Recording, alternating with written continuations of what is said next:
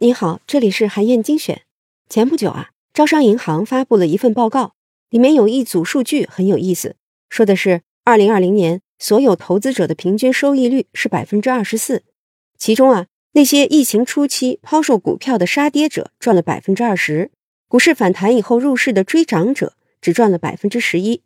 而赚了最多的则是那些全年没有调仓、一直持有股票的人，收益率高达百分之三十九。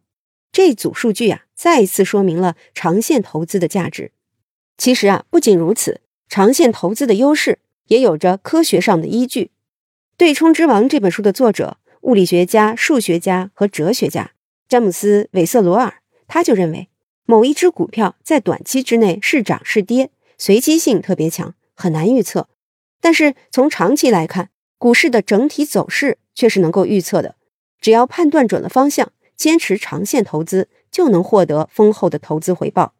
但这个理论呢，其实并不是韦瑟罗尔原创的，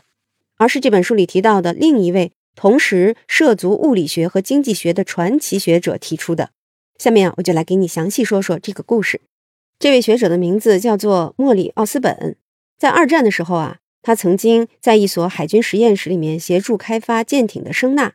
这份工作需要用到很多不同学科的知识。像是声学、电学、统计学等等，就是这段经历让他对跨学科研究产生了兴趣。二战结束之后啊，他为了补贴家用，开始研究股票市场。当时呢，大家普遍认为很难预测股价未来的走势，因为股价的变动会受到最新消息的影响。但是呢，不同的消息掌握在不同的人手里，每个人呢对同一条消息的解读很可能是不一样的。反应速度也是不一样的，而且所有的人都同意自己是不可能知道未来会出现什么新情况的。正是因为如此，大家坚信很难预测股价未来的走势。但是呢，奥斯本却有不同的想法。他曾经研究过三文鱼洄游，他就发现呀，三文鱼有一个特殊的习性，那就是大部分时间是生活在海洋里的，但是当它们准备繁衍后代的时候。就会顺着河流回游到自己的出生地，产卵后死去。在这个过程里呢，三文鱼不吃任何食物，完全靠消耗自身存储的脂肪维持生命。如果你想预测三文鱼回游时候的速度，如果只看一小段时间，那么你会觉得非常的没有规律。但是如果把时间拉长，从三文鱼开始回游算起，到大部分的鱼最终抵达目的地为止。那么三文鱼的回游速度就非常的有规律，因为三文鱼的游速只取决于自身储存的脂肪量，所以你完全可以根据当年三文鱼的平均脂肪量来预测这一年它们回游的速度。从这样的视角，你就会发现三文鱼的回游速度是非常有规律的，而且所有鱼之间的差异很小。奥斯本呢就把这个发现类比到了股票市场上，他认为股价的波动。也是有规律可循的。虽然短期内的股价走势会明显受到短期因素的影响，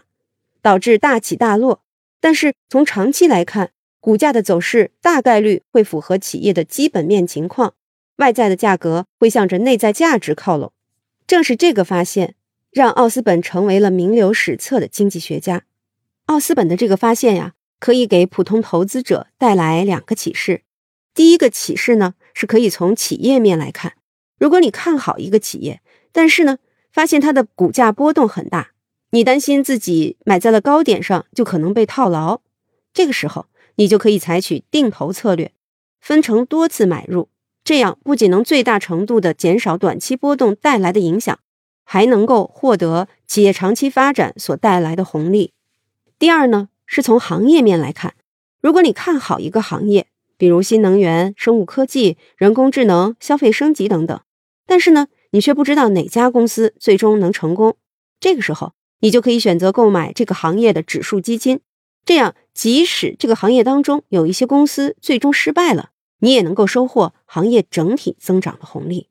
实际上，专业的投资机构一直在运用这两个策略，比如高瓴资本，他们在二零一四年的时候就判断，以中国十四亿的人口规模。医疗健康市场必然会迎来大爆发，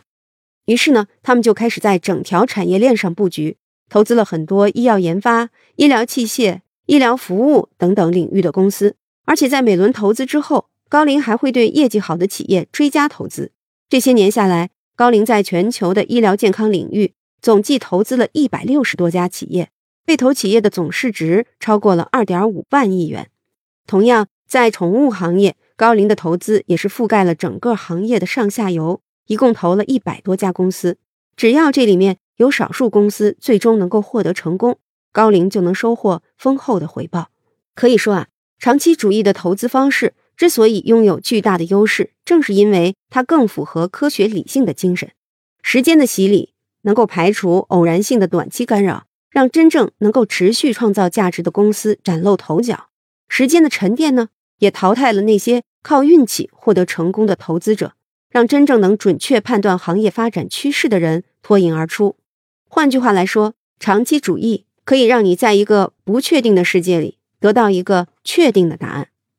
好，以上啊就是我为你分享的内容。我在阅读资料里为你准备了本期音频的金句卡片，欢迎你保存和转发，更欢迎你在评论区留言分享你的精彩观点。韩燕精选，明天见。